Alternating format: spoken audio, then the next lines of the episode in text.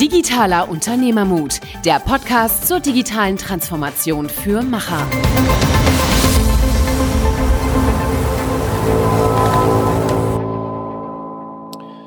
Hallo beim Digitalen Unternehmermut Podcast. Bevor wir mit der heutigen Episode anfangen, haben wir einen kleinen, äh, nochmal einen kleinen Hinweis. Wir haben schon einiges an Feedback bekommen von euch und wir freuen uns immer sehr darüber.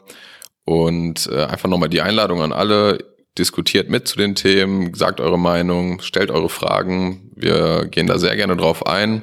Ihr findet alle unsere Kontaktquellen bei uns in den Show Notes. Der Hauptkanal wäre die E-Mail-Adresse digitaler at gmail.com. Und ja, wir freuen uns weiterhin von euch zu hören. Bei der heutigen Episode haben wir auch wieder einen spannenden Gast, das ist der Fabian Tausch. Er ist ähm, selber Podcaster. Er hat einen Podcast gestartet, Jungunternehmer Podcast, den er selber äh, seinen privaten Bachelor nennt, weil er nach sechs Wochen, ähm, sag mal, genug von der normalen Uni hatte und das lieber selber erarbeiten wollte. Kam ihm die Idee, erfolgreiche Menschen zu interviewen unter anderem darunter bekannte deutsche Gründer, beispielsweise Tarek Miller von About You oder Daniel Kraus von ähm, Flixbus, aber auch internationale ähm, Persönlichkeiten wie beispielsweise Cal Henderson, der Co-Founder von Slack, oder auch äh, Scott Chacon, der Co-Founder von GitHub. Äh, er hat insgesamt mit seinem Podcast über eine Million Zuhörer erreicht und ähm, lohnt sich auf jeden Fall mal da reinzuhören. Über seine Expertise, die er da im Podcast dann aufgebaut hat, wurde er auch von einigen Firmen angesprochen und hat dann als äh, Podcast-Consultant mit denen zusammengearbeitet. Und jetzt in der nächsten Zeit will er sich ein wenig neu orientieren. Das Gelernte, was er im Jungunternehmer Podcast über zwei Jahre aufgebaut hat, will er in ein komprimiertes Programm bringen, ähm, zusammen mit äh, Tom Bachem, den wir ja auch schon im Podcast hatten, will ein Mentorship-Programm aufbauen für unter 23-jährige quasi Mitstreiter, auch junge Unternehmer, die interessiert sind. Da kann man sich ab Januar bewerben. Mehr dazu in der Episode. Und äh, auch ein neuer Podcast ist geplant, denn ähm, er will ein bisschen weg von diesen reinen Business-Themen und das ein bisschen weiter fassen. Ja, ich fand es sehr interessant. Ähm, Fabian ist ja noch recht jung und hat trotzdem schon über diese Podcast-Karriere sehr gute Insights generiert. Für diejenigen, äh, die zuhören, die selber einen Podcast betreiben wollen oder heute schon einen betreiben, sind das echt äh, sehr, sehr gute Tipps, vor allen Dingen praktikable Tipps. Und ich glaube, da kann jeder was mit anfangen. Deshalb äh, wünschen wir euch viel Spaß beim Zuhören. Hallo und herzlich willkommen zu einer neuen Folge Digitaler Unternehmermut. Heute mit wieder Niklas und Michael und äh, Fabian Tausch. Herzlich willkommen. Danke dir. Ja, Fabian ist der Gründer vom Jungunternehmer Podcast unter anderem und auch seiner eigenen Podcast Ding Consulting Firma. Und ja, er hat wirklich einen beeindruckenden, ähm, eine beeindruckende Zeit hingelegt in den letzten zwei Jahren. In seinem Podcast konnte er über eine Million Zuhörer erreichen und hat auch über 100 Interviews geführt, darunter wirklich sehr spannende Gäste aus Deutschland, beispielsweise Tarek Müller von About You, Daniel Kraus von Flixbus, aber auch äh, internationale Gäste wie beispielsweise Cal Henderson, den Gründer oder einen der Gründer von Slack und Flickr. Und ja, wir sind wirklich, wir freuen uns wirklich sehr, dich hier haben zu können und mal ein bisschen über das Thema Podcasting von dir lernen zu dürfen. Ja, ich freue mich sehr über die Einladung und äh, bin gespannt, ob ich äh, irgendwas erzählen kann, was den Gästen weiterhilft. Na klar, guten Morgen, Fabian.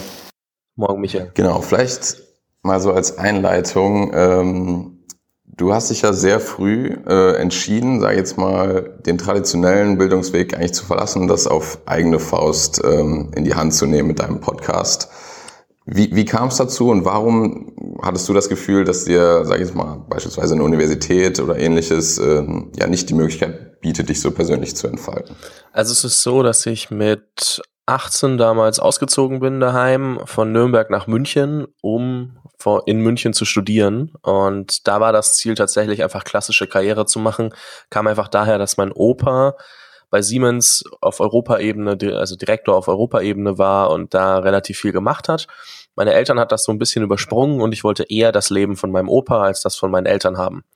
Gut, das heißt, ich bin in die Uni gegangen, habe äh, angefangen zu studieren und nach vier Wochen habe ich gemerkt, okay Leute, ich kann nicht nur um des Karrierewillen anfangen, irgendwas zu studieren, ähm, weil ich bin damals in Wirtschaftsmathe gegangen. Meine besten Fächer in der Schule neben Sport waren Wirtschaft und Mathe. Hab mir aber ganz schnell erzählen lassen und so den ersten Traum ausreden lassen, dass man mit Sport kein Geld verdienen lassen kann und das andere ja besser wäre für Karriere etc. Und ich habe aber ganz schnell gemerkt, dass ich jetzt keine Lust habe, mich drei Jahre irgendwie naja, unterzuordnen und irgendwas zu studieren, nur um hinten raus die Möglichkeit zu haben, irgendwie Karriere zu machen. Und habe dann gesagt, okay, den Studiengang schmeiße ich. Das war so nach vier bis sechs Wochen. Ich glaube, nach vier Wochen bin ich nicht mehr in die Uni. Da habe ich noch zwei Wochen daheim ein bisschen mitgemacht. Da habe ich gesagt, okay, lass mich alle in Ruhe. Und ähm, das war so der erste Punkt. Der zweite Punkt kam dann, als ich überlegt hatte, ob ich was anderes studieren will oder was ich sonst machen könnte. Und da war es dann so, ich hatte ein Angebot von Siemens auf dem Tisch liegen für ein duales Studium, habe dann aber ganz schnell gemerkt, das würde wieder in dieselbe Richtung gehen wie das, was ich gerade gemacht habe. Einfach auch, weil es mich jetzt nicht so sehr gereizt hat. Dann im Sportbereich hatte ich ein paar coole Angebote für duale Studiengänge, aber auch das hat mich nicht so sehr gereizt wie das Thema, auf das ich dann gestoßen bin, was sich dann äh, Selbstständigkeit und Unternehmertum geschimpft hat, was für mich Neuland war, weil ich damit nie in sagen wir Verbindung oder in Kontakt gekommen bin durch die Family. Also hatte zwar einen Onkel, der selbstständig ist, aber damit nicht wirklich in Kontakt getreten. Und das hat mich sehr gereizt. So, jetzt habe ich dann angefangen, super viele Bücher zu lesen, wie man es halt irgendwie doch so macht zum Thema Erfolg und Persönlichkeitsentwicklung und was einem alles empfohlen wird. Und in jedem dieser Bücher stand, ähm, um dir Zeit auf dem Weg zum Erfolg zu sparen, lern von erfolgreichen Leuten. So ein bisschen Tony Robbins, der sagt, okay, Modeling of Excellence oder dann halt jeder andere in seinen eigenen Worten. Und das habe ich dann irgendwie gesehen und dachte mir, okay, Unternehmertum wird ja nicht ganz so einfach sein, wie es jetzt vielleicht so mancher Online-Marketer suggerieren will mit, hey, kauf diesen Kurs und dann machst du nächsten Monat x Euro. Dachte mir so, okay, ich find's super spannend, aber ich glaube, ich muss erst ein bisschen was lernen, bevor ich einfach irgendwas als Unternehmen mache. Und ähm, da kam dann irgendwie das Thema ins Spiel, dass ich mir überlegt habe, okay, kann ich vielleicht schon irgendwas machen? Nein, also ist mir ganz klar gewesen, dass es irgendwie jetzt nichts ist, was ich als 19-jähriger Zwerg einfach machen kann, wo Leute mir Geld für geben und sagen, ich baue jetzt ein Unternehmen. Liegt einfach daran, dass ich während der Schulzeit jetzt nicht die krassen Expertisen aufgebaut habe und ich habe natürlich auch noch nicht gesehen, was ich damals vielleicht hätte machen können. Und habe dann ähm, gesagt, okay, ich möchte von diesen erfolgreichen Leuten lernen, von denen immer jeder spricht. Habe online geguckt, nicht so viel Inhalt gefunden und dachte mir, okay, wenn ich das Problem habe, dass ich von den erfolgreichen Leuten nicht viel finde und keinen Zugang dazu habe, dann wird das bestimmt anderen auch so gehen. Und habe dann am Ende mich dazu entschieden, einen Podcast zu machen, weil mich mir auch bewusst war, dass ich jetzt nicht bei allen Firmen anrufen kann und sagen, hey, ich bin Fabian, ich möchte jetzt mit dem und dem Gründer von euch bitte eine Stunde Kaffee trinken, mach das mal bitte für mich aus. Und ähm, so hat sich dann am Ende der Podcast ergeben und das war so ein bisschen der Startschuss, weil ich dann für mich beschlossen habe, ich mache ein bisschen meinen eigenen Bachelor, weil ja, ich glaube oder ich geglaubt habe, dass ich da wesentlich weiterkomme, als wenn ich mich jetzt auf die Uni verlasse, weil dort war mir klar, wenn ich nach drei Jahren aus der Uni komme, habe ich halt ein Theoriepapier und kann vielleicht ein bisschen was, wenn ich irgendwo als Werkstudent gearbeitet habe oder viele Praktika gemacht habe, aber sonst bin ich halt ein ja, Theoretiker und glaube, ich wüsste alles und weiß halt eigentlich gar nichts. Und deswegen habe ich mich dann für den eigenen Weg entschieden und ähm, der hat sich doch ganz interessant entwickelt. Hast du denn auf dem Weg äh, Mentoren gehabt oder hast du dir Mentoren ausgesucht? Also das eine ist ja, Leuten zu folgen oder mit Leuten zu sprechen, aber vielleicht auch tatsächlich sich an ganz bestimmten Menschen zu orientieren, die vielleicht was Besonderes für dich haben oder die für dich äh, sehr erfolgreich sind. Hast du dir solche Menschen ausgesucht? Ich fand's super schwer, an meiner Stelle Mentoren zu nehmen, dadurch, dass ich teilweise drei, vier Interviews am Tag geführt habe in der ersten Zeit und auch drei, vier Interviews die Woche veröffentlicht habe, habe ich mit so vielen Leuten, die für mich erfolgreich waren, gesprochen und so viele verschiedene Sachen erstmal mitbekommen, dass ich das erstmal verarbeiten musste. Und bei einem Mentor, also bei einem Mentor finde ich es super wichtig, dass du halt dem folgst, was er dir sagt. Natürlich darfst du es hinterfragen, das, das meine ich nicht, aber wenn du halt dann 30 Meinungen vereinst und gegen die aufwiegst deines Mentors, ist es halt sehr problematisch. Und nachdem mein Alltag sehr viel daraus besteht, mich mit Leuchten zu treffen, die halt Jahre weiter sind als ich, habe ich irgendwie ganz, ganz viele Mentoren und würde auch jeden der Interviewgäste als sein Mentor auf irgendeine Art und Weise bezeichnen, aber ich habe jetzt nicht den einen Mentor. Es gibt schon immer wieder Leute, mit denen treffe ich mich häufiger als mit anderen Gästen, die bei mir im Podcast waren oder anderen Leuten, die ich kennengelernt habe aber es ist jetzt nicht so, dass ich so einen krassen Mentor habe, wo ich sage, okay, den treffe ich so regelmäßig und bin mit dem mega regelmäßig in Kontakt, sondern sind immer wieder vereinzelt Leute, die ich regelmäßiger treffe. und ähm, die dann natürlich immer wieder verfolgen, was ich so mache. Hm, wie gesagt, war einfach nur schwierig mit so viel Input, dann nochmal einen zusätzlichen Input, dem man eigentlich eher folgen sollte, weil sonst fragt dich der Mentor auch, warum von, äh, nutze ich jetzt meine Zeit dafür. Klar, nee, du, du wirkst da sehr selbstbestimmt, also du hast ja diesen Weg ja selber ausgesucht. Für mich ist halt ein Mentor jemand, der sich auch ein bisschen mehr mit dir beschäftigt. Also sprich, der dich ein bisschen reflektiert, der dir, äh, ja, der dich vielleicht manchmal runterholt oder auch aufbaut. Ne? Also der sich einfach ein bisschen mehr mit dir beschäftigt, jetzt nicht nur den reinen Input gibt, aber ich glaube schon, dass es wichtig ist, dass man im Leben, ja, das muss ja gar nicht aufs Business immer bezogen sein, solche Leute hat, die man äh, sich bisschen, vielleicht ein bisschen näher an sich ranlässt, wie äh, ich sage jetzt mal andere. Vielleicht kommt es ja noch in, im Zuge dessen, aber vielleicht die andere Frage, hast du denn Leute kennengelernt, die du spannend findest, wo du sagst, hm, ähm, da würdest du gern näher ran, jetzt auch im Sinne von Austausch, also nicht nur Best Practice lernen, sondern wirklich auch vielleicht tatsächlich mit dem einen oder anderen zusammenzuarbeiten? Ja, definitiv. Da hat sich immer wieder was ergeben. Ähm, ich war letztens, ich weiß nicht, ob euch der Name was sagt, bei Fedor Holz, zwölf Tage in Wien. Das ist ähm, 25-jähriger Kerl, Best Poker Player all time, also in der Cash-Rangliste Nummer vier, aber an sich ähm, mal so der Jüngste und der, der am längsten auf der Eins gesessen hat, der sehr, sehr spannend hinterfragt, wie, wie er das Leben wahrnimmt und äh, dann auch alles so krass hinterfragt, dass er jeden Prozess immer weiter verbessern will. Da war ich gerade zwölf Tage, habe überlegt, ob ich mit denen irgendwie was machen soll. Dann ähm, auf der anderen Seite aber auch, ähm, keine Ahnung, irgendwann mal den Geschäftsführer von Logitech kennengelernt, mit denen jetzt gerade am, am gucken, ob man was zusammen macht. Mit Tom Bachem von der Code University, ich glaube, den kennt ihr ja auch, da, den hatten wir gesehen bei, bei der Startup-Con, wo wir uns auch kennengelernt haben. Ähm, mit dem mache ich jetzt was zusammen, dazu vielleicht auch später nochmal mehr. Und da, das heißt, das gibt's auf jeden Fall, aber es gibt auch super viele Leute, wie, keine Ahnung, Daniel von Flixbus oder andere, die treffe ich halt regelmäßig. Aber davon tritt erstmal nichts nach außen und man kriegt das gar nicht so mit. Und das sind auch Leute, mit denen spreche ich über ganz andere Dinge als nur Business. Das heißt, das ist nicht das Problem. Das Problem ist nur halt, ähm, also die reflektieren mich auch. Das heißt, sie sind in allen möglichen Fällen schon Mentoren. Nur, ja, irgendwie halt nicht der eine. So, das nochmal kurz als Ergänzung zu dem, was du davor noch gesagt hattest. Okay, ähm, jetzt hast du selber so ein bisschen angesprochen, so das tritt ähm, zum Beispiel jetzt mit, äh, mit Daniel Kraus, das tritt nicht immer so nach außen.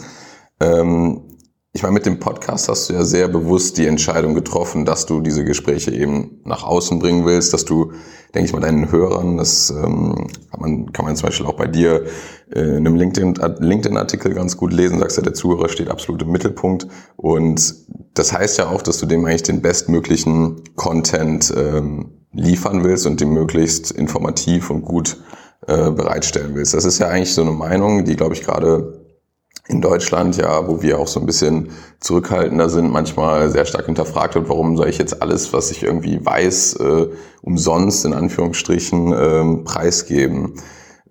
Für dich war das einfach eine sehr eindeutige und klare Entscheidung, dass du das auf jeden Fall so nach außen hintragen wolltest? Naja, ich hatte ja keine Wahl. Ich konnte ja nix. Ich kannte niemanden, niemand kannte mich. Irgendwas musste ich ja machen, dass die Leute darauf aufmerksam werden. Und ähm, wie gesagt, was halt am einfachsten war, war mit den Leuten ins Gespräch zu kommen, wenn das Erstgespräch, was es oftmals ist, ein Podcast-Interview ist, weil die Leute dann wissen, okay, das, was wir hier machen, wird multipliziert und ich verschwende jetzt vielleicht meine Zeit nicht bei einem Kaffee trinken, wenn der Typ gar keine Ahnung hat und mega anstrengend ist. Und ich glaube, die Kombi war super wichtig und deswegen war das für mich einfach ziemlich simpel zu sagen, okay, ich nehme jetzt diese Variante, weil dort, das war halt der Hebel, wie ich an die Leute rankomme und wie ich mit den Leuten in Kontakt treten kann. Dass hinten raus super viele andere Gespräche entstanden sind, die nicht öffentlich sind, wo ich ähm, wahrscheinlich mehr Notizen gemacht habe als in den Interviews selbst, ist eine ganz andere Story, aber das war halt für mich immer der Hebel, um die Leute kennenzulernen und deswegen war für mich jetzt auch kein Problem, äh, da zu sagen, okay, ähm, das geht nach außen. Also das stört mich gar nicht. Ich habe jetzt da eigentlich relativ wenig Problem, in ein Mikrofon reinzusprechen, weil am Ende spreche ich ja erstmal nur mit der Person und hinten raus passiert zwar was und die Leute hören das, aber man kriegt das ja erstmal gar nicht so krass mit. Und ähm, deswegen war das nie ein Problem. Äh, ich habe einmal ein Interview auf der Bühne aufgenommen, das war mit dem Co-Founder von GitHub, äh, Scott Chacon. Und da waren 100 Leute dabei gesessen, live dabei. Da war ich dann schon ein bisschen nervöser. Das ist dann immer ein bisschen interessanter gewesen. Aber auch Sachen, um den Hörer zu zentrieren, war für mich übrigens ziemlich einfach, weil ich war ja die Zielgruppe des Podcasts. Das ist auch nochmal so ein Punkt, deswegen kann, lässt sich das für mich so einfach sagen, wenn du einen jungen Unternehmer hast, der keine Ahnung von gar nichts hat, dann muss er sich halt erstmal durchfragen durch alle möglichen Leute, bis er irgendwo ein bisschen Ahnung entwickelt. Und das ist in meinem Fall natürlich super einfach gewesen, weil ich wusste ja nichts. Ich musste das ja fragen, sonst hätte ich auch nichts gelernt. Und deswegen war das, glaube ich, auch ziemlich leicht, alles um den Hörer zu drehen, weil ich war mein eigener Hörer, auch wenn ich halt die Interviews geführt habe. Wie hast du denn die, die, die, Themen rausgesucht? Also du bist ja auf verschiedene Leute zugegangen. Hast du dir bestimmte Themen rausgesucht? Bist du einfach reingegangen und hast gesagt, einfach lernen, äh, was immer die Person Interessantes zu sagen hat? Wie hast du das, wie hast du das für dich gestaltet? Also ich habe immer geguckt, mit welcher Person will ich unbedingt reden, weil wenn ich das Interesse für die Person nicht zu 100 Prozent oder 110 Prozent habe, dann wird das Interview auch nur bedingt gut. Ähm, war immer meine Annahme und hat sich für mich bestätigt. Aber genau, deswegen bin ich immer erst über die Person gegangen, habe dann geguckt, okay, ähm, was, worüber will die Person erzählen? Anfangs habe ich den Fehler gemacht, ich habe mir bestimmte Themen rausgepickt und habe gesagt, darüber reden wir jetzt. Ähm, der Punkt ist, heute frage ich nur noch eine Frage, die ist eigentlich nur, wie bist du Unternehmer geworden? Schau mir die Story an und gehe von dort aus einfach weiter. Das heißt, ich stelle gar keine vorgefertigten Fragen mehr und guck einfach, wohin sich das Gespräch entwickelt. Was mir mehr Freiraum gibt, und das ist genau meine Art in dem Moment im Interviewstil, das so zu machen. Und deswegen, ja, also ich habe mir keine Themen rausgesucht, sondern ich habe immer Personen rausgesucht, die ich cool finde und habe dann geguckt, welche Themen covern die. Weil wenn ich sie in Themen reindrücke, wo ich sage, okay, ich will jetzt mit dem Co-Founder von Flixbus über XYZ sprechen und er will aber über A und B sprechen, dann habe ich ein ganz großes Problem, weil dann hat er halt irgendwie so, fühlt er sich halt in der Ecke gedrückt, die er bestimmt auch versteht, die aber vielleicht nicht sein Lieblingsthema ist. Dann hat er nicht so ein geiles Gefühl von dem Interview. Und bei Daniel war es tatsächlich so, dass ich noch vollkommen vorgefertigte Fragen habe.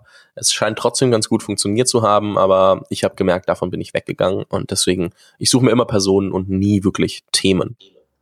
Okay, also und ähm, wenn du sagst, du bereitest jetzt dich auf einen Podcast vor, nicht mehr indem du wirkliche Fragen ähm, dir überlegst, sondern wahrscheinlich die Person recherchierst. Mhm. Ähm, Vielleicht kannst du da für den einen oder anderen, ähm, der vielleicht auch darüber nachdenkt oder vielleicht sogar einen Podcast schon macht, wie, wie gehst du da vor? Ähm, wie, wie kriegst du deine Informationen über die Person raus? Ganz ehrlich, ich recherchiere nicht. Ich habe im Kopf, warum ich die Person haben will. Und das ist Grund genug, sie in einen Podcast einzuladen und alles andere ergibt sich dann. Also ich recherchiere ungefähr gar nichts, wenn ich weiß, warum ich die Person haben will. Wenn ich jetzt sage, okay, ich lade jemanden ein, der ist zwar super bekannt, aber der hat bestimmt noch ein paar Parts, die noch nicht so bekannt sind. Ich will da kurz was drüber erfahren. Dann recherchiere ich. Aber in 99,9 Prozent der Fällen recherchiere ich einfach gar nichts. Einfach nur, weil ich erstens faul bin in dem Bereich, weil ich weiß, dass die Interviews geiler sind, wenn ich denselben Hintergrund habe oder Wissenshintergrund wie mein Hörer. Das heißt, ich muss gewisse Dinge erfragen, wie die meinen Hörer auch interessieren. Natürlich kann ich im Intro auch fünf Minuten reden und sagen, okay, das, das und das und das hat er schon alles gemacht. Dann hast du deinen Gast mega in der Komfortzone. Dafür, weil, also, was dann auch vorteilhaft ist, du kannst ein bisschen mehr über seine Erfolge erzählen, weil man selbst spielt sich ja immer ein bisschen runter. Und das ist ein Vorteil, aber für mich hat sich das, äh, ich sag mal, Kosten-Nutzen-Verhältnis nicht unbedingt gelohnt, weil ich meine Interviews so viel einfacher und viel besser für mich persönlich strukturieren kann, weil es halt meine Art von Interviews ist. Und deswegen bereite ich mich eigentlich meistens nicht vor. Ich schaue mir nur bei Leuten von, also wo ich zum Beispiel sage, okay, ich will von dem Unternehmen einen Founder haben, habe einen Ansprechpartner, den ich kenne, frage dort nach und die sagen, okay, nee, ich habe gerade keine Zeit, aber nimm doch den dann muss ich kurz recherchieren. Aber ansonsten recherchiere ich eigentlich nie. Ist nicht Jetzt hast du ja viele hunderttausend Zuhörer. Ähm, und war es dann an einem bestimmten Punkt für dich erfolgreich? Also erfolgreich heißt, man, man hat dich gekannt, man hat dich äh, gehört, du hattest Zugang zu den interessanten Menschen. Ähm, wie bist du dann damit umgegangen zu sagen, jetzt bist du ja aus der Position rausgekommen, du brauchst einen Start den hattest du, einen sehr, sehr guten, erfolgreichen Start. Was hast du dann gemacht? Also hast du das dann in eine gewisse Kommerzialität gedreht oder an welchem Punkt hast du dann versucht, daraus was anderes zu machen, was ja eigentlich ursprünglich dein Ziel auch war? Also mein Ziel war tatsächlich nie, den Podcast als Businessmodell zu nutzen. Das war mir komplett egal, weil ich gesagt habe, okay, ich kann das drei Jahre quasi als Studium finanzieren und ähm, wurde von den Eltern mitgestützt. Das heißt, das war nicht das Problem. Hatte anfangs ein bisschen überlegt, ob ich so kleinen Quatsch mache, wie den Content anders zu verarbeiten, in Produkte, digitale Produkte zu packen und so ein Zeug. Habe mich aber dagegen entschieden, weil ich es bescheuert fand, meine Community zu monetarisieren und ich persönlich das einfach nicht machen wollte und auch bis heute nicht gemacht habe. Und ähm, auch bis ich den Podcast Ende des Jahres einstelle, nicht machen werde. Auf der anderen Seite ähm, ist es so, dass irgendwann die Leute auf mich zukamen und gesagt haben, hey, ähm, kannst du mir nicht bei dem und dem helfen? Also es waren weniger Leute aus der Community, die gesagt haben, okay, ich will jetzt ein Coaching für junge Unternehmer, weil das hätte ich sowieso nicht gemacht, weil ich mich nicht ähm, in der Rolle sehe. Also coachen vielleicht, aber nicht für junge Unternehmer, nachdem ich selber jetzt ähm, businessmäßig nicht unbedingt was gerissen habe, habe ich mich da immer zurückgehalten ähm, auch wenn die Anfragen teilweise kamen. Ähm, auf der anderen Seite kam dann irgendwann eine Agentur auf mich zu, beziehungsweise dann auch einzelne Unternehmen, die gefragt haben, ob ich nicht Podcast-Workshops machen möchte, wo es dann darum ging zu sagen, okay, Beispiel Dumont möchte jetzt als weiteren Weg für sich ähm, Podcast nutzen, weil sie merken, okay, Zeitung, cool, aber vielleicht können wir noch was dazu dichten. Und dann habe ich halt angefangen, Dumont zu betreuen, Kölner Express, gerade mit der Berliner Zeitung und dort mit allen Geschäftsführern mal zu sprechen und mit denen äh, was zu machen, weil ich vorher einen Workshop gegeben habe bei allen äh, von denen. Da habe ich dann angefangen zu verstehen, dass ich damit auch Mehrwert für andere schaffen kann.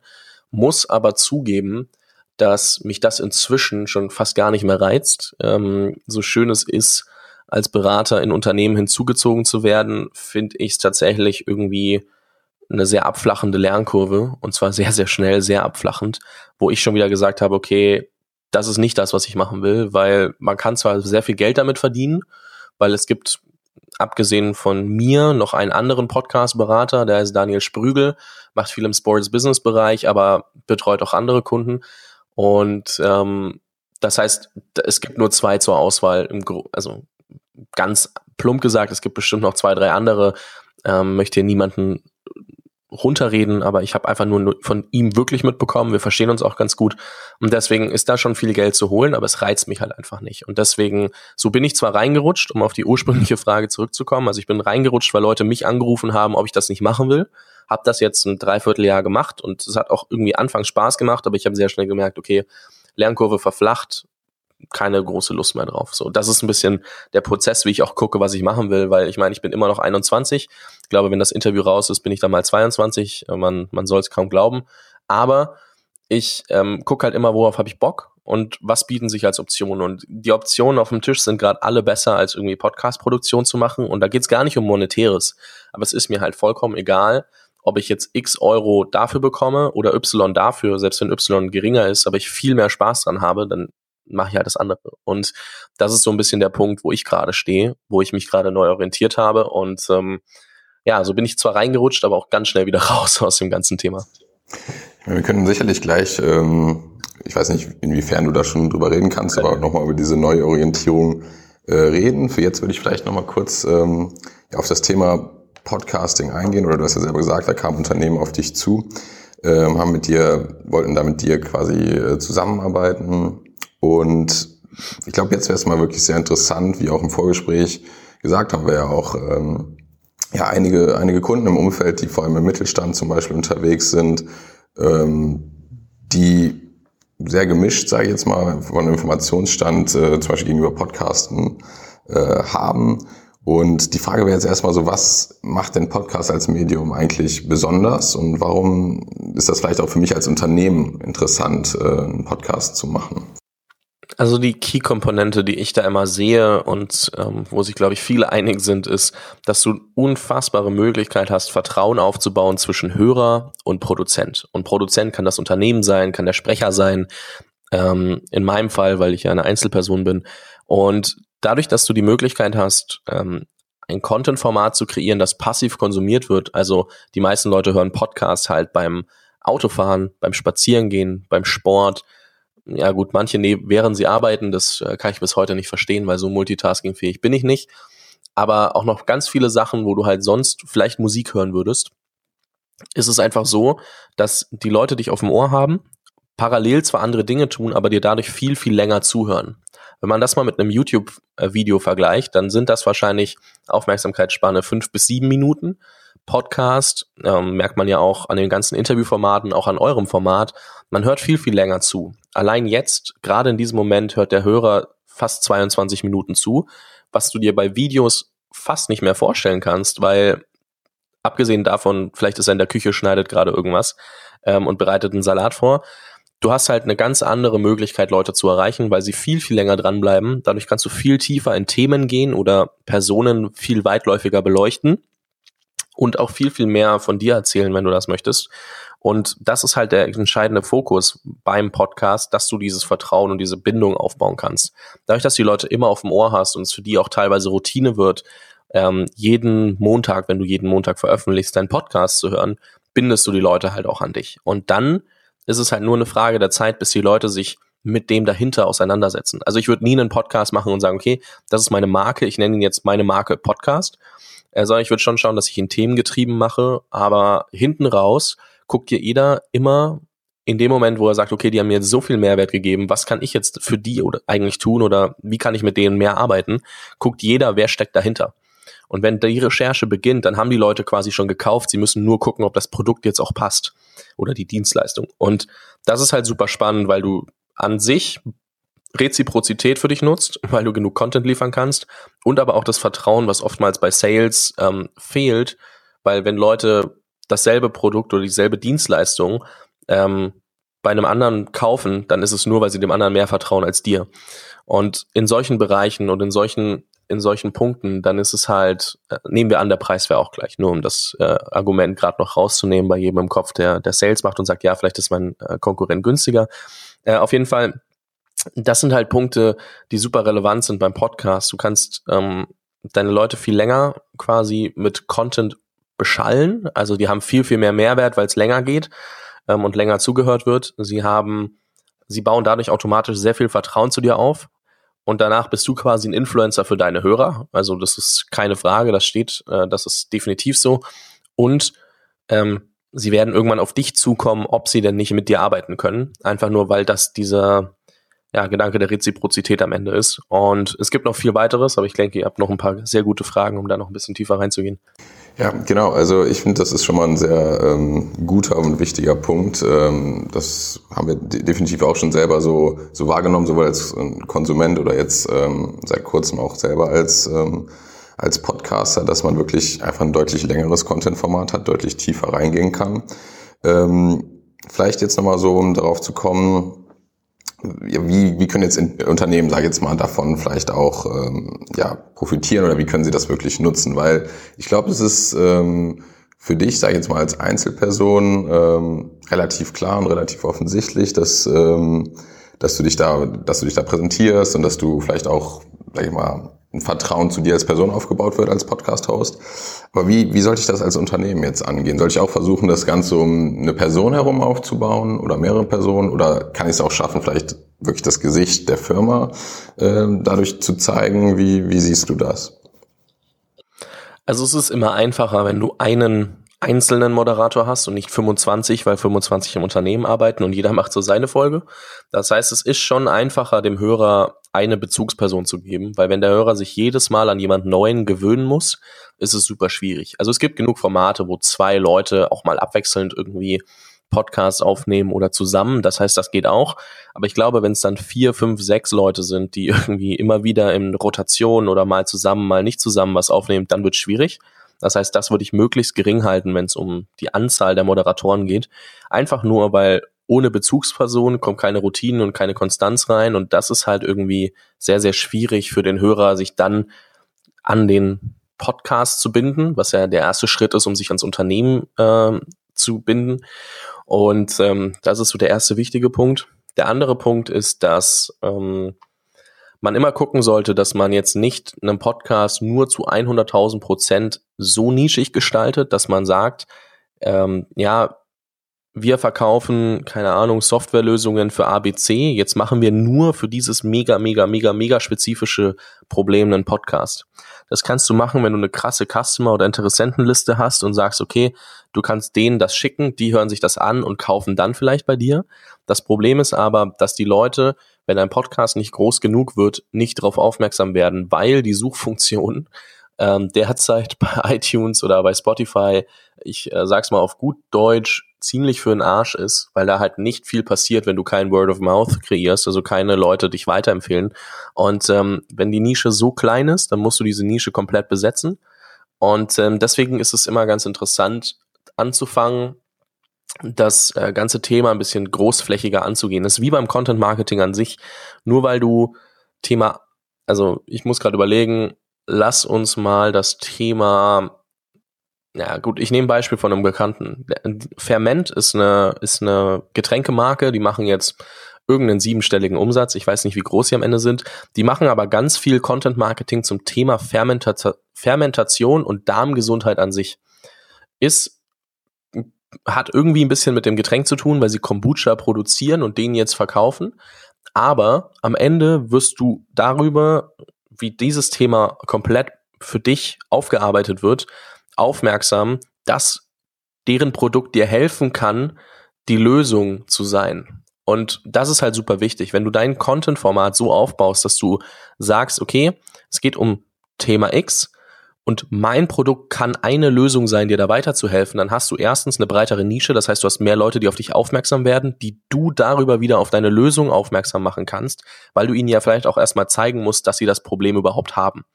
Und ich glaube, das ist was, wo so viele Unternehmen mit Probleme haben und einfach sagen, okay, nee, ich möchte jetzt meinen Namen auf diesen Podcast draufschreiben und dann hat sich das und dann mache ich da, was ich will.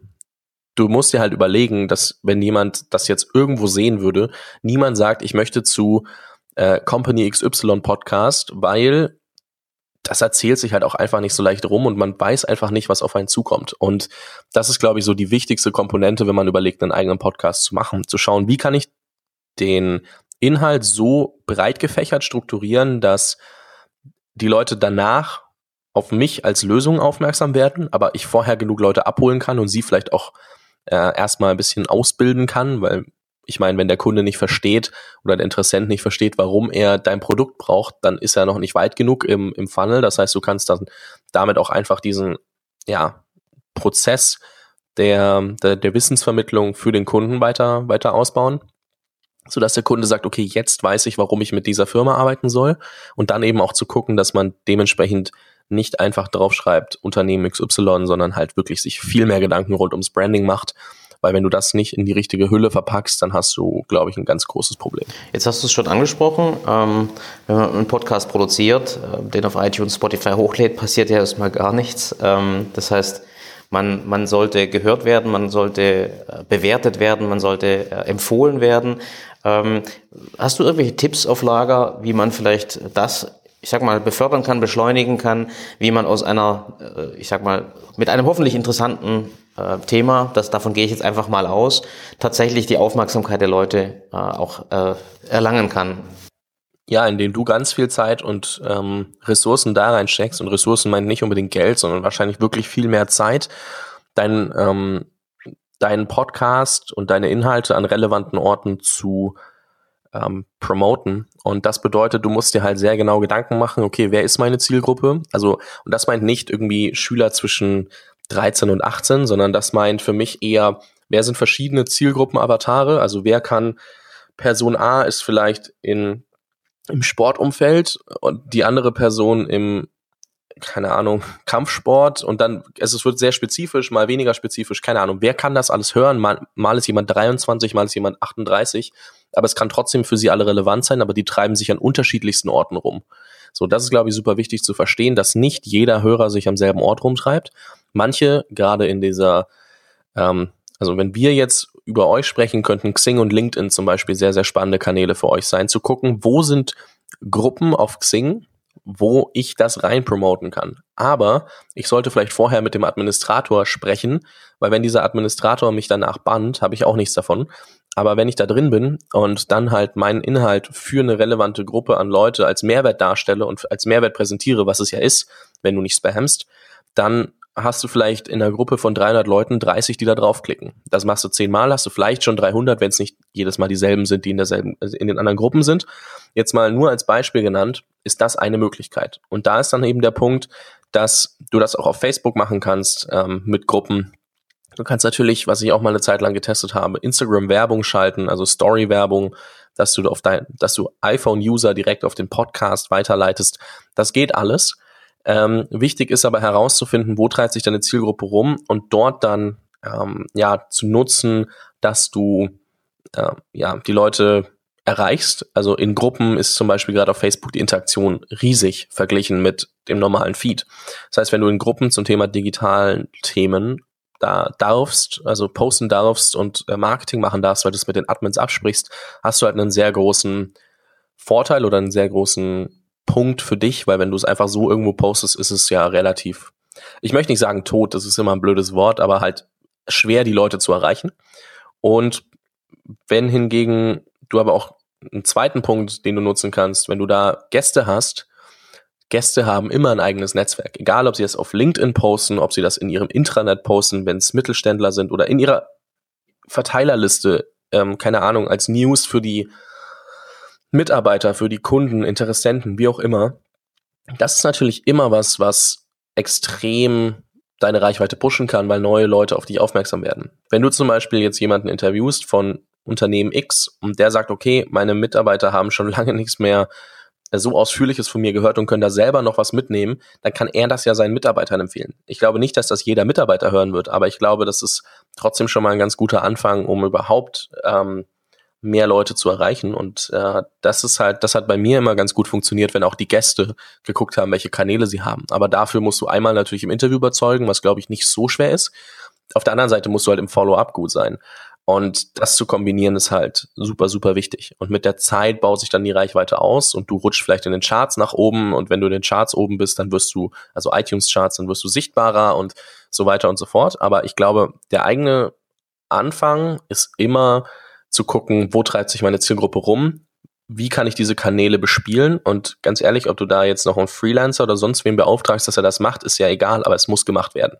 Weil sonst kannst du eigentlich knicken, dass wenn du keine Zeit da rein investierst, ähm, dass das Ding einfach von alleine wächst. Ähm, ja, vielen Dank schon mal für diese sehr konkreten Beispiele. Das ist eigentlich immer, sag ich mal, finden wir immer sehr gut, wenn es wirklich konkret ähm, gesagt wird. Also das ist schon mal äh, echt ein, Lob. Ähm, wie war das denn selber bei deinem Podcast, sag ich jetzt mal? Wie hat sich der Wachstum entwickelt? Ist das, kann man sich das vorstellen, eher linear? Ist das eher exponentiell, dass irgendwann wie so ein extremer Wachstum einkickt? Oder wie hast du in den letzten zwei Jahren so die Entwicklung ähm, wahrgenommen bei dir? Also gerade anfangs logischerweise, äh, wenn du aufs erste Level kommst äh, und sagst, okay, also bei mir war es so, dass es anfangs irgendwie relativ viel Aufsehen erregt hat dadurch war ich gleich mal auf irgendeinem Punkt, wo ich mir gedacht habe, okay, krass, ich habe irgendwie relativ schnell mehrere hundert Hörer pro Podcast-Folge. Das ist natürlich dann erstmal so der erste Push. Danach ist kurzzeitig abgeflacht, bis ich ganz schnell irgendwie versucht habe, naja, wie sagt man, ähm, ja, extravagant zu werden, würde ich jetzt mal behaupten, indem ich Leute reinnehme, die eigentlich sonst keine Podcast-Interviews gegeben haben. Aber auch zu gucken, einfach äh, out of the box zu denken und zu schauen, Leute reinzunehmen, die halt ja einmal nicht so viele Interviews gegeben haben, vielleicht aber auch super viel Reichweite haben, vielleicht aber auch vollkommen unbekannt sind. Und da die Mischung zu machen und das halt äh, immer auf die Zielgruppe zu, zu runterzubrechen, auf den Hörer, das ist klar, der steht im Mittelpunkt. Ich war in dem Fall meine eigene Zielgruppe, das hatten wir ja schon.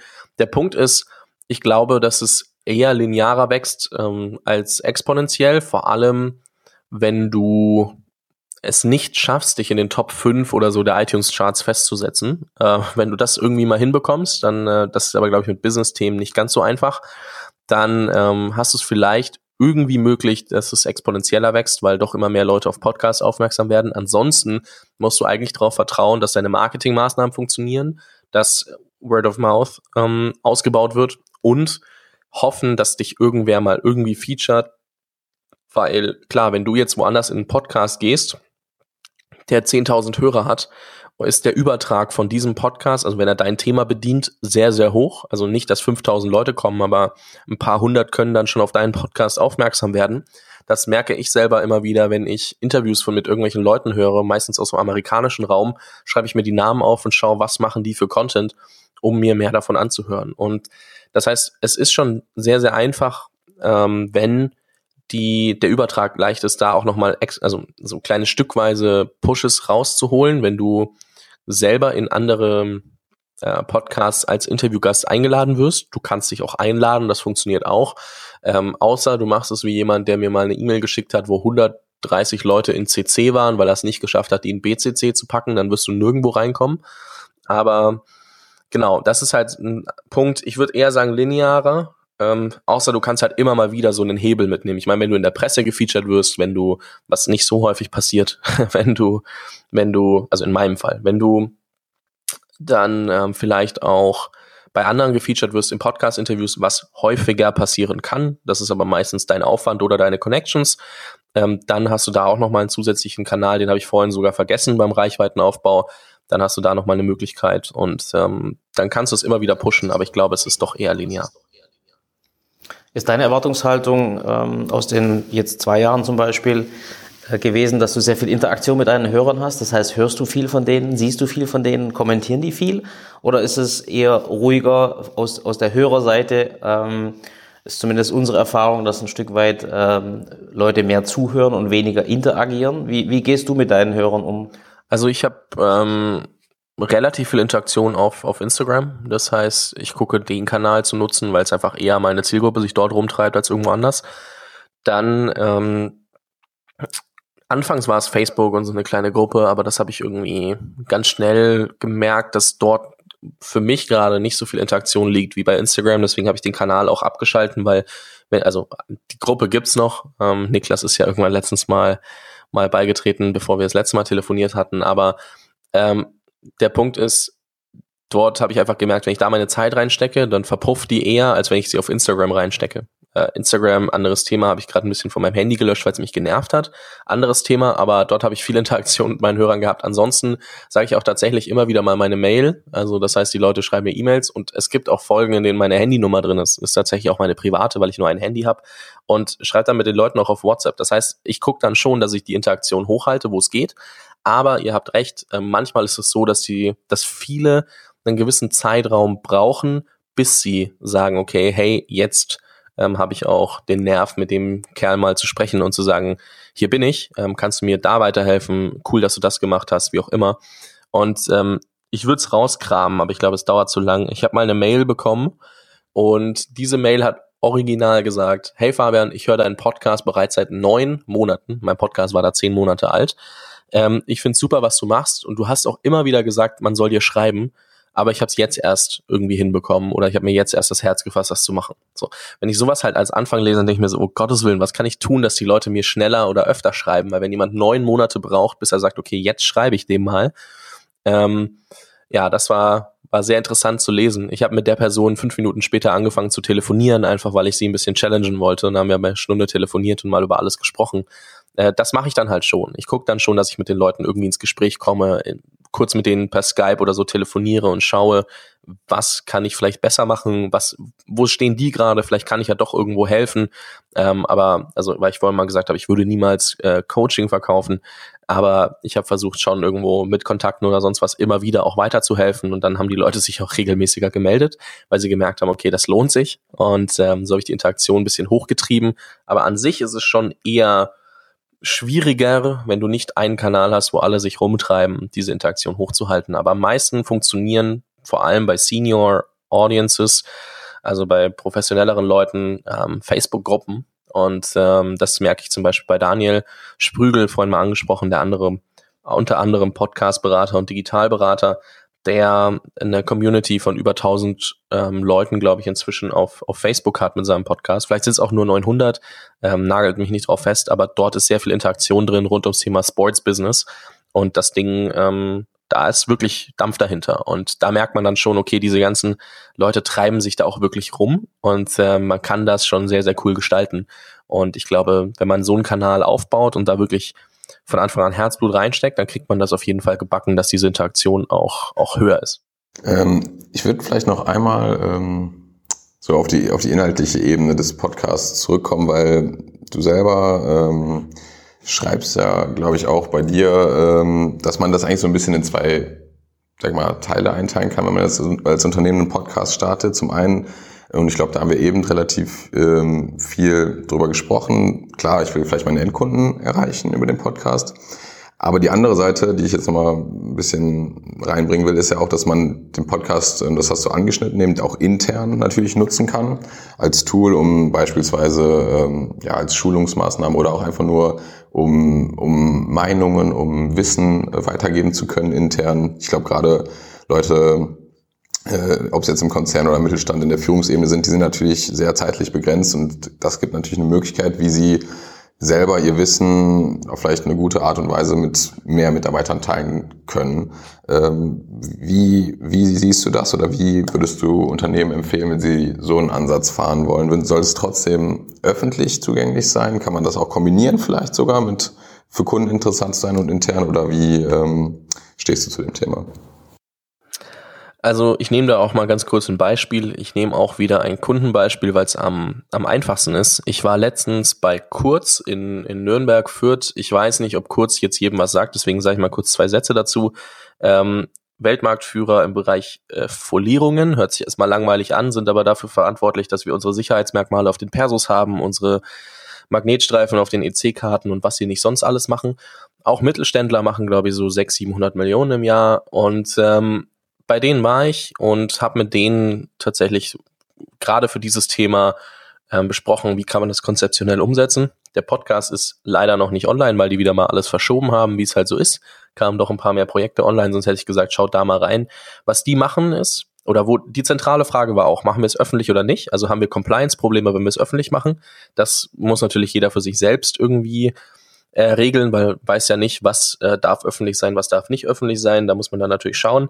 Aber die haben sich dafür entschieden, okay, wir können es öffentlich machen zum einen Teil und ähm, haben aber trotzdem was, was wir unseren Mitarbeitern immer wieder empfehlen können.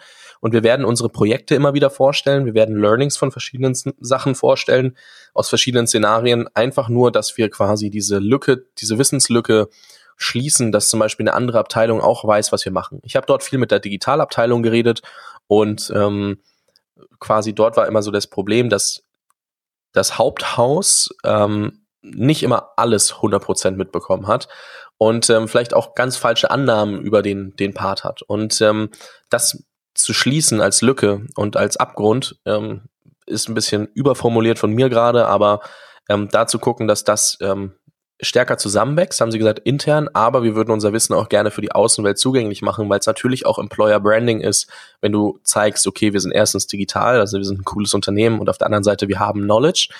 Das heißt, ähm, das ist auch nochmal ein Punkt, ein Vorteil, warum ein äh, Podcast ähm, sehr, sehr spannend sein kann. Also Employer Branding fällt mit rein. Ähm, anderer Punkt, was wir auch schon, also was du gesagt hattest, also das mal einmal als, so, jetzt verhaspel ich mich, äh, ein Beispiel für kurz. Ähm, und man kann intern und extern machen. Wenn man ihn für Schulungszwecke, für Onboarding-Prozesse, für anderes nutzen möchte, empfiehlt es sich natürlich, das intern zu lassen. Ähm, das ist ja gar keine Frage. Wenn du aber Projektupdates oder Zusammenfassungen, Abschlussberichte zu Projekten machst, die du so neutral hältst, dass du alle Details preisgeben darfst, dann ist es natürlich nicht verkehrt, mal auch mehr Input nach außen zu geben, was man im Unternehmen eigentlich macht. Weil du musst dir ja so vorstellen, wenn ich mich bei dir bewerbe als Mittelständler und ich kenne deinen Namen, jetzt klar, ich kenne deinen Namen, aber ich weiß nicht, was mich erwartet, wenn ich bei dir anfange.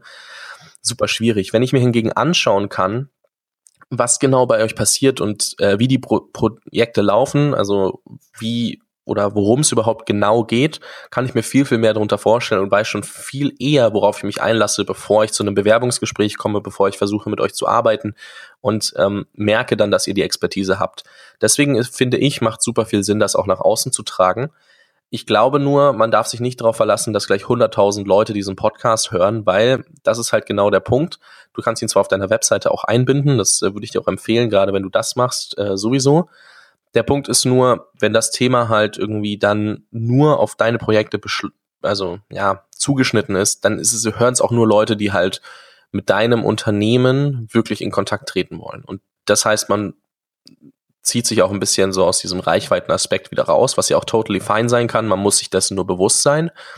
Ähm, und prove me wrong, es kann natürlich auch passieren, dass das halt gerade abhebt. Ähm, würde mich jetzt persönlich erstmal wundern, aber ist nicht auszuschließen. Und deswegen, da muss man sich einmal bewusst sein und dann glaube ich, ist es ähm, super spannend, ähm, auch interner mal nach außen zu geben, aber bei manchen interner, klar, Schulungen, ja, bleibt das auf jeden Fall intern. Nur äh, wenn du es zugänglich machst und deinen Leuten oder deinen Interessenten mal mit durchschickst oder potenziellen Bewerbern oder wie auch immer dort das halt mit promotest, hast du halt den Punkt oder die Möglichkeit, dass ähm, die Leute viel besser verstehen, was steckt eigentlich hinter diesem Unternehmen.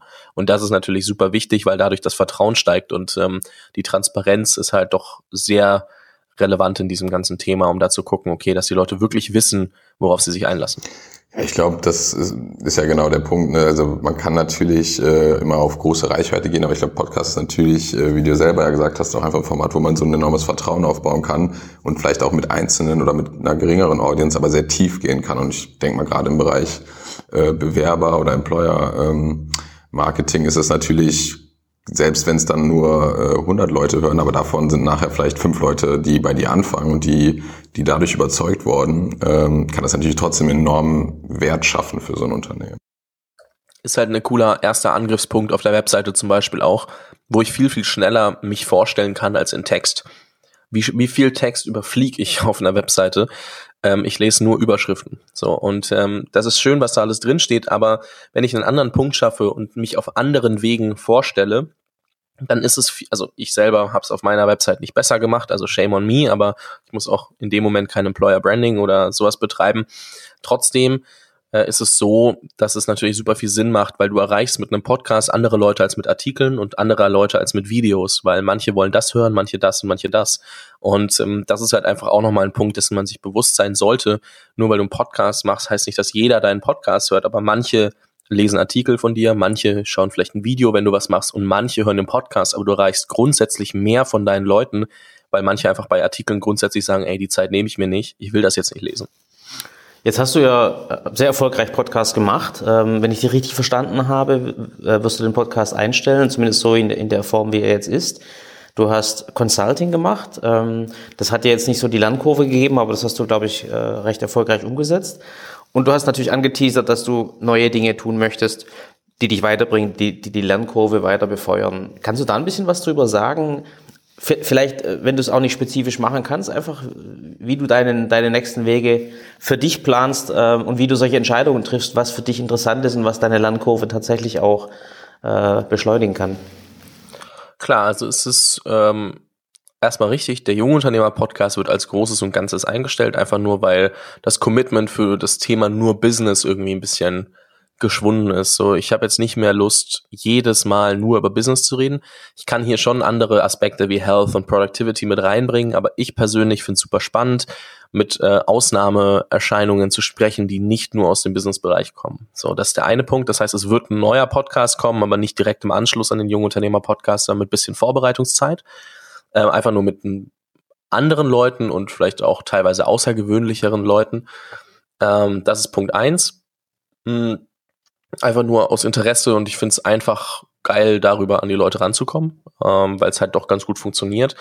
Auf der anderen Seite, äh, ich habe es vorhin mal gesagt, äh, dass ich mit Tom Bache, dem Gründer der Code University, ist eine private Tech-Uni hier in Berlin, ähm, für euch weit weg, weil ihr seid ja Kölner. Ich, ich weiß, aber er kommt ursprünglich aus Köln, die Verbindung ist da.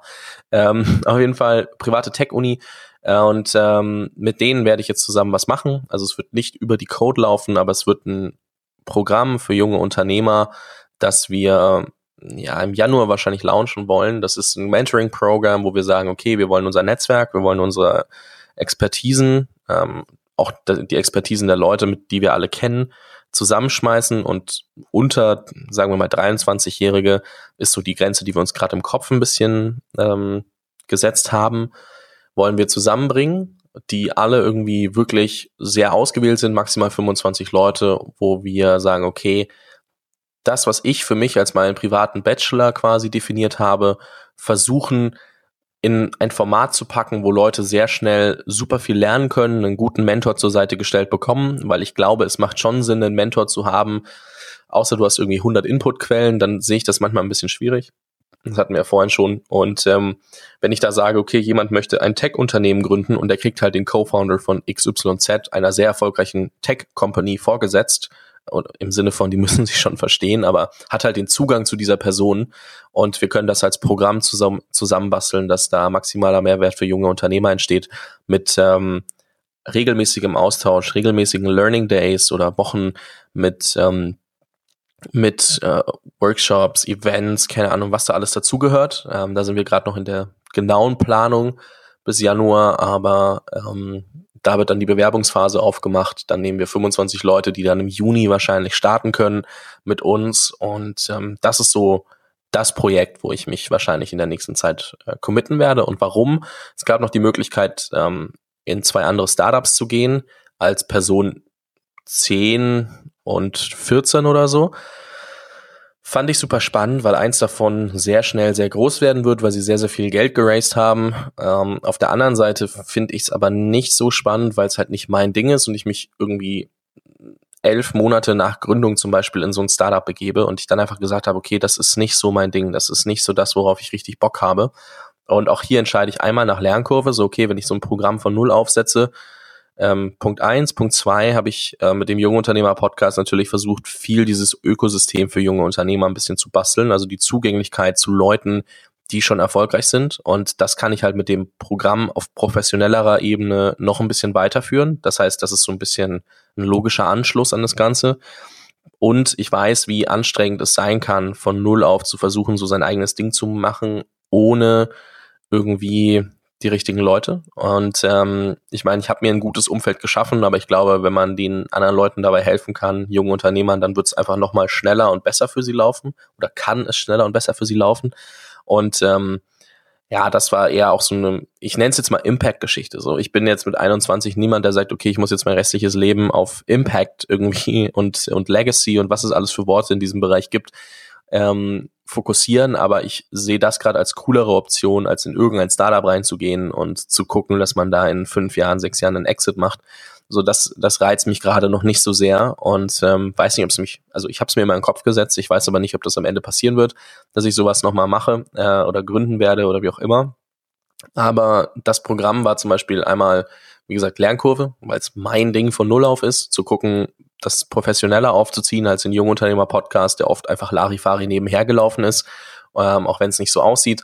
Und auf der anderen Seite dann eben entgegen der anderen Optionen hat es mir einfach am meisten, äh, hat es mir am meisten gecatcht. Okay, also ich denke mal dann für die ähm, Hörer äh, bei uns, die quasi in das äh, in diese Zielgruppe reinfallen, dass sie noch unter 23 sind, Gründungsinteresse haben, die sollten dann denke ich mal auf jeden Fall im Januar ähm, ja äh, bereit sein, sich da vielleicht äh, zu bewerben. Ich denke mal, das kann ein guter, guter Start in das Ökosystem sein. Ähm, jetzt im letzten Teil wollen wir wirklich ja nochmal so ein bisschen äh, ja, auf dich als Person, unabhängig jetzt vielleicht vom Podcast, äh, eingehen. So. Und die erste Frage, die Digitalisierung wird ja gerade immer schneller, die Geschwindigkeit nimmt enorm zu. Du hast, glaube ich, äh, am Rande in einem Satz eben erwähnt, dass du beispielsweise Instagram von deinem Handy mal verbannt hast.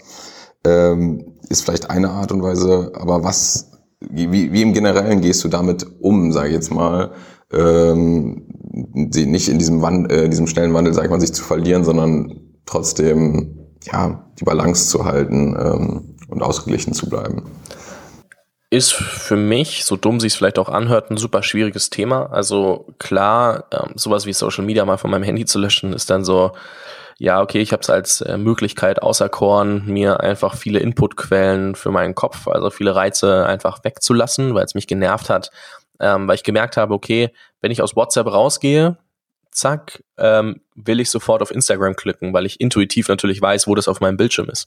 Da habe ich so gemerkt, okay, gehe ich jetzt auf Instagram, weil ich, ähm, ich bleibe jetzt mal kurz bei dem Beispiel, weil ich weil ich äh, weiß, wo es ist und das einfach ein Habit ist oder weil ich da wirklich was nachgucken wollte oder weil es da was Neues gibt. Ähm, und nur weil es was Neues gibt, heißt das auch noch lange nicht, dass ich da draufklicken muss, aber ähm, das wäre nochmal was anderes, als wenn es nur ein Habit wäre. Äh, weil Habit und ich klicke drauf und verliere mich in Instagram ist äh, ziemlich stupide. Und das ist mir halt aufgefallen und ähm, da habe ich einfach gesagt, okay, das Habit kann ich auf jeden Fall mal versuchen zu brechen, weil so wichtig sollte mir Instagram eigentlich nicht sein. Jetzt ähm, so doof es klingt, lade ich mir einmal die Woche die App für eine Stunde runter und guck mal, ob irgendwas war. Meistens ähm, ja, kann ich es mir auch relativ sparen. Natürlich kommen Nachrichten von Hörern etc., die beantworte ich dann, aber ansonsten gucke ich einfach, dass ich mich von solchen Sachen loslöse. Ich habe auch ähm, so gut wie alle unnötigen Apps von meinem Handy gelöscht oder über Bildschirmzeit und wie die ganzen Sachen, die das iPhone jetzt eingeführt hat ähm, oder die Apple eingeführt hat fürs iPhone, äh, um es richtig auszudrücken, nutze ich auch alles Mögliche, um mich einfach davon auch frei zu machen. Also ich finde es zum Beispiel super schwierig. Ich war die letzten zwei Jahre 24-7 erreichbar und ähm, das hat mir auch sehr viel geholfen, weil ich viele ja, Möglichkeiten sofort wahrnehmen konnte, als sie sich geboten haben, die vielleicht sonst wieder weg gewesen wären. Ich glaube aber jetzt so langsam komme ich an einen Punkt, wo das mich einfach nur noch verrückt macht. Und ähm, deswegen ist das ein Punkt, wo ich auch sage, okay, ich block zum Beispiel, dass ich ab ja, ich glaube, sieben Uhr abends oder so nicht mehr in meine Mails gucke, weil ganz ehrlich, ob ich jetzt um neun Uhr in meine Mails gucke oder nicht, das interessiert eh keinen Menschen. Und solche Sachen, ähm, da versuche ich einfach davon erstmal wegzukommen. Das heißt, nicht immer für alles erreichbar zu sein und versuchen sofort zu antworten. Ähm, es gibt natürlich Dinge, auf die sollte man sofort antworten, aber ich sage auch jedem, bitte ruft mich an, wenn es wirklich wichtig ist, weil ich versuche einfach dieses Handy immer ein bisschen wegzulassen, weil sonst äh, ist Arbeiten schwer. Auf der anderen Seite finde ich aber, dass die Digitalisierung natürlich ein entscheidender Vorteil ist. Ich habe dieses Jahr ähm, für mich sehr viele Flüge gemacht, war super viel unterwegs und ähm, mich nervt das ziemlich, wenn ich in einer ganz kurzen Zeit sehr viele Flüge mache, sehr viel mit dem Zug fahren muss und die ganze Zeit am Business-Reisen bin, würde ich jetzt mal sagen, so doof sich's anhört. Aber ich bin halt kein klassischer Unternehmensberater, für den das Alltag ist, sondern mir geht das ziemlich auf den Keks. Und da ist es natürlich super spannend, dass wir jetzt hier oder super interessant und ja auch entspannend, dass wir hier ganz remote unser Interview aufnehmen können, wo ich halt sage, okay, ich bin dieses Jahr zu so vielen Interviews geflogen, bewusst. Es war eine bewusste Entscheidung, aber nee, ich finde halt die, diese digitale Komponente super hilfreich, um manche Sachen einfach entspannter abhalten zu können, weil jetzt jeden immer persönlich zu treffen, finde ich zum Beispiel auch nicht so geil. Das heißt, ich nutze es auf der einen Seite natürlich die ganzen digitalen Tools als Hilfsmittel. Auf der anderen Seite versuche ich manche ähm, Sachen auch einfach auszublenden, weil diese ganze ständige Erreichbarkeit zum Beispiel was ist, womit ich dann nicht mehr geschafft habe, runterzukommen und dann einfach komplett unter Strom stand und das die ganze Zeit, was natürlich nicht hilfreich ist, wenn es um Produktivität oder anderes geht. Und ähm, deswegen, ja, ist das halt irgendwie vor ja, wenn, wenn du jetzt, sag jetzt mal, diese digitalen äh, Informationsquellen gerade ein bisschen bewusster ähm, oder gezielter äh, einsetzt, äh, was, was sind denn deine, deine Quellen jetzt mal äh, vielleicht außerhalb von äh, von den Gesprächen, die du natürlich sehr, sehr viel führst, aber gibt es auch noch Quellen, die du vielleicht den Hörern empfehlen könntest, ob es jetzt Bücher, ähm, Blogs, Podcasts äh, sind, die, die du wirklich so als deine Top drei Informationsquellen siehst. Also gerne halt, wie gesagt, ein, konkret, ein konkretes Buch, konkreter Podcast oder ähnliches. Also, was ich ganz cool finde und wo ich mir auch viel Inspiration ziehe, ist The Joe Rogan Show. Ähm, ich habe ihn lange nicht gehört und äh, lange hat es mich nicht interessiert. Jetzt inzwischen muss ich sagen, okay, ähm, ich habe sehr viel verpasst. Äh, ist ein, ist ein eigentlich Comedian, der aber jeden Tag, glaube ich, äh, ein Interview raushaut mit, mit sehr, sehr interessanten Personen. Da war zum Beispiel letztens Elon Musk, das Interview ist auch etwas viraler gegangen. Ähm, dann waren da aber auch ähm, verschiedenste Spitzensportler, verschiedene, also aus allen verschiedenen Bereichen waren halt die Top-Leute. So. Und ähm, das finde ich super spannend, weil er alle möglichen Themen beleuchtet. Das heißt, es geht nicht immer nur um die Expertise dieser Person oder das, worin sie gut sind, sondern es geht halt um alles Mögliche. Und ähm, das ist super spannend, weil der nimmt die Leute halt zwei, drei Stunden auseinander. Da ist die Parallele zu Tim Ferriss auch nicht weit. Tim Ferriss habe ich auch eine Zeit lang immer wieder gehört und höre auch vereinzelt immer Interviews. Aber es ist jetzt nicht so, dass ich von jedem immer alle Interviews höre, weil das äh, wird irgendwann zeitlich doch etwas knapp. So viel Podcast höre ich nicht. Auf der anderen Seite, äh, also die beiden würde ich mal in den Raum schmeißen. Mhm. Äh, Wenn es um Podcast geht, Tim Ferriss und, und Joe Rogan. Ansonsten schau, ich tatsächlich ähm, fast nur auf LinkedIn. Ähm, Wenn es um, um News geht, guck einfach, was macht mein Netzwerk so und ähm, ist jetzt nicht so, was ich bei, bei irgendwelchen Newsportalen oder so die ganze Zeit gucke. Natürlich ähm, kann ich jedem, aber das hören Sie, machen Sie ja sowieso digitalen Unternehmermut äh, ans Herz legen. Und ähm, dann äh, wird's, glaube ich, auch schon knapp. Also ich habe tatsächlich bei euch relativ viele Interviews gehört. Ähm, deswegen äh, war das gerade auch nicht nur eine, eine Notwendigkeit, sondern war tatsächlich ernst gemeint. Und ähm, sonst, mit Quellen, keine Ahnung, ich bin nicht so der, der sich jetzt irgendwie tausend Quellen reinzieht, deswegen würde ich das ähm, ziemlich, ziemlich klein halten. Klasse, aber äh, ich glaube, wir können wirklich dich mal fragen, was würdest du deinem älteren Ich wünschen, ähm, wenn wir mal vorspulen, egal wie viele Jahre, aber was würdest du wünschen? Also wann, wann bist du, wann bist du glücklich, wann bist du erfolgreich mit dem, was du vielleicht in den nächsten fünf bis zehn Jahren machst? Ein paar Sachen äh, hast du ja schon erwähnt, äh, dass du nicht der, der Trillionär werden musst, dass es nicht unbedingt eine Startup-Karriere sein muss. Was wäre für dich wünschenswert? Steht immer noch auf meinem Zettel. Das heißt, es ist eine Lüge zu sagen, es muss nicht sein. Es steht sehr hoch im Kurs bei mir. Ich weiß nur nicht, ob sich am Ende ergeben wird. Kann ja sein, dass die Dinge anders laufen. Ähm, das heißt, da habe ich Bock drauf, aber nicht ähm, nur Cash getrieben, sondern halt auch wirklich äh, Impact getrieben. Also es muss schon irgendwas sein, was irgendwelche Dinge verändert oder besser macht äh, und nicht einfach nur, okay, ich mache jetzt eine Plattform, die über XYZ Geld verdient und äh, am Ende keine Ahnung, der Mehrwert ist zwar da, aber jetzt nicht so game-changing. Das heißt, ähm, das, darum geht's mir nicht. Ähm, ob das am Ende was wird, äh, schauen wir mal. Äh, ich habe es mir irgendwann mal in den Kopf gesetzt, aber ob das, äh, das sind ja immer zwei Dinge. Auf der anderen Seite, ähm, ich finde es, also das ist eine sehr, sehr dumme Aussage im Sinne von, ja, ich finde es geil, wie es jetzt ist, weil ich kann mir jetzt schon jeden Tag aussuchen, was tue ich, was tue ich nicht. Und ähm, keine Ahnung, ich kann überleben, das, äh, das reicht erstmal. Aber ich glaube, äh, wenn man da dann noch mal einen Step weiter denkt, ist es, glaube ich, so, dass man, dass jeder ja irgendwie sehen will, dass er, oder viele wollen ja sehen, dass sie irgendwas ein bisschen zum Positiven verändern können. Ähm, ich fände es natürlich super spannend, dieses Ökosystem für junge Unternehmer weiter auszubauen und da einfach äh, vielen anderen die Möglichkeit zu geben, ähm, schneller voranzukommen und halt auch das, ich will nicht sagen, dass Gründen genauso normal wird wie Studieren, so das, das finde ich zum Beispiel eine, komische Aussage, weil ich glaube nicht, dass Gründen für jeden irgendwie was ist. Aber ich glaube, dass es halt trotzdem anerkannt wird und nicht so, dass die Eltern sagen, okay, hey, ähm, geh lieber studieren und lass dein eigenes Projekt mal sein. Ähm, da ein bisschen mitzuwirken und zu schauen, dass sich das äh, entwickelt und wenn man da einen entscheidenden Beitrag leisten kann, dann, äh, oder wenn ich das kann, dann glaube ich, ist das was, was mich auf jeden Fall super happy macht, weil ich weiß, dass es für mich nicht so einfach war, meine Eltern zu überzeugen. Es hat zwar irgendwie funktioniert, aber ähm, das war trotzdem so, wie du gehst nicht studieren und bei Großeltern wurde es dann ganz schwierig. Also von daher, ähm, ja, ich glaube, da dieses Ökosystem mit auszubauen, ist schon was, wo ich sage, okay, wenn ich da einen, was mitbasteln kann, glaube ich, macht das ähm, ziemlich viel aus, wo ich auch sage, okay, das ist was, da sehe ich sehr viel Potenzial und ähm, sehe mich dann auch, auch ähm, ziemlich happy mit, wo ich sage, das hilft einfach anderen. Und das ist wesentlich wichtiger, als jetzt in der Beratung zehnmal so viel zu verdienen. Ich glaube, ich meine, du gehst ja jetzt schon auch in die Richtung äh, mit, dem, mit dem Programm, was du da zusammen mit äh, Tom Bachenmeer aufziehen willst. Äh, im, Im Januar dann ja hoffentlich auch, sag ich mal, das äh, an den Start geht, dass man sich da auch bewerben kann. Äh, was ist denn vielleicht äh, für die Leute, die jetzt schon Lust haben, na klar, die können die auf jeden Fall natürlich ähm, bis Ende des Jahres ja auch noch die neuen Folgen und auch viele Folgen, die ja trotzdem, denke ich mal, online bestehen bleiben vom Jungunternehmer-Podcast hören. Aber wie können die denn vielleicht auch mit dir persönlich äh, am besten in Kontakt treten? Du hast eben gesagt, Instagram, äh, hast du Interaktion, auch per Mail. Welche Kanäle würdest du den Hörern sagen? Also mein Lieblingskanal ist inzwischen tatsächlich LinkedIn geworden. Ähm, da ist noch nicht jeder meiner Hörer, aber ähm, ich kann es jedem ans Herz legen, sich dort mal anzumelden und äh, mit mir dort zu connecten. Ja, aber bitte äh, eine Sache dazu, verschickt bei euren Anfragen bitte immer irgendeinen Text dazu. Also immer reinschreiben, woher kennt ihr jemanden. Das ist eine allgemeine Sache, weil ich nehme niemanden an, den ich nicht zuordnen kann und wo ich keinen Text dazu habe.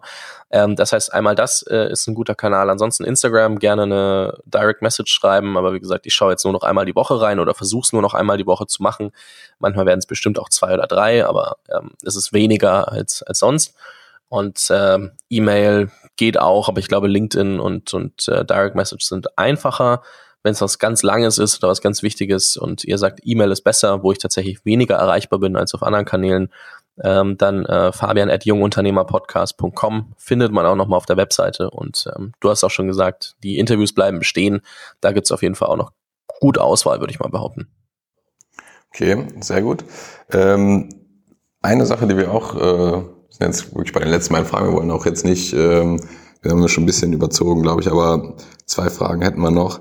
Äh, einmal, äh, ich meine, du hast jetzt ja wirklich eine Menge Gäste gesehen und ähm, wir fragen immer gerne, wen man, wen du als nächsten Gast ähm, vorschlagen würdest für den Podcast und ähm, vielleicht das ein bisschen einfacher zu machen bei der Fülle an Menschen, vielleicht wirklich in Bezug ähm, so auf das Thema Mittelstand, Digitalisierung im Mittelstand, weil das schon ja einer unserer Fokusthemen ist. Vielleicht äh, könntest du da einen spannenden Gast empfehlen?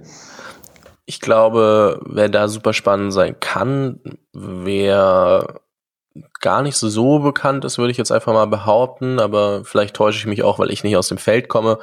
Äh, Stephanie Peters ähm, von Enable to Grow ist eine Firma, die da relativ viel im Beratungsbereich machen. Die arbeiten auch mit größeren Konzernen, keine Ahnung, wie mit der Bahn oder sowas, aber die arbeiten auch mit viel mehr Mittelstand und hat da, glaube ich, sehr, sehr spannende Konzepte, ähm, um das Thema voranzutreiben, wo ich glaube, dass sie sehr, sehr spannenden Input in, in so ein Interview bringen kann, nochmal, was das Thema auf jeden Fall ähm, auch sehr, sehr spannend beleuchten kann. Okay, ja, das ist, denke ich mal, ein super Tipp. Äh, wir werden die da vielleicht nochmal auf dich zurückkommen, um vielleicht einen Kontakt herzustellen. Ähm, ja, wir sind jetzt äh, so am Ende des Podcasts und jetzt geben wir eigentlich immer nur den Gast nochmal die Möglichkeit, vielleicht ja noch irgendwas äh, loszuwerden, vielleicht irgendeine Key Message, äh, irgendwas, was du wirklich einfach nochmal als letztes sagen willst. Also es ist kein Muss, aber einfach die Chance, irgendwas, was wir vielleicht auch nicht gefragt haben, äh, mhm. anzubringen. Ich würde einfach nur nochmal darauf, darauf zurückkommen, dass ähm, es auf jeden Fall Sinn macht, in egal welcher Form irgendwie das Thema Content Marketing mit ins Unternehmen einzubinden, weil es einfach viele Abläufe und viele Prozesse erleichtern kann. Und deswegen ein super wichtiger Aspekt sein sollte, über den man nachdenkt, aber halt auch nicht so engstirnig, dass man sagt, okay, da muss immer mein Firmenname draufstehen, außer ich mache es vielleicht für interner, ähm, dass man da einfach viel mehr versucht, äh, Prozesse zu digitalisieren und äh, vielleicht auch Content besser darzustellen und Leute besser auszubilden, indem man ihnen die richtigen Sachen zur Verfügung stellt. Und ähm, ich glaube, das ist eine wichtige Key Message. Und dann ähm, ansonsten ähm, bedanke ich mich nochmal für die Einladung. Es hat mir sehr viel Spaß gemacht und ich glaube, du hast angesprochen, wir haben ein bisschen überzogen. Ich schätze mal, ihr wolltet maximal 60 Minuten machen, aber wenn man einen Podcaster einlädt, dann kann man sich meistens darauf verlassen, dass er ein bisschen zu viel redet. Kein Problem, das äh, haben wir gern angenommen. Vielen Dank für deine Zeit und äh, wünschen dir viel, viel Erfolg und sind sehr gespannt, äh, was da in den nächsten Monaten auf dich und auf uns zukommt. Euch auch, danke. Das war's mit der Episode. Vielen, vielen Dank fürs Zuhören. Ähm wir hoffen, wir konnten euch einiges äh, mitgeben und wollten euch einfach nur nochmal sagen, wenn ihr jegliches Feedback habt, wenn es Themen gibt, die euch beschäftigen oder ihr Fragen habt oder auch Gäste, die wir mal einladen sollten, könnt ihr uns auf den gängigen Social Media Kanälen erreichen, immer unter dem Tag Digitaler Unternehmermut und auch per Mail sind wir erreichbar. Alle Kontaktdaten verlinken wir euch in den Show Notes. Ähm, ja, wir freuen uns einfach und hoffen, dass wir ein bisschen über das Thema Digitaltransformation diskutieren können. Bis zum nächsten Mal.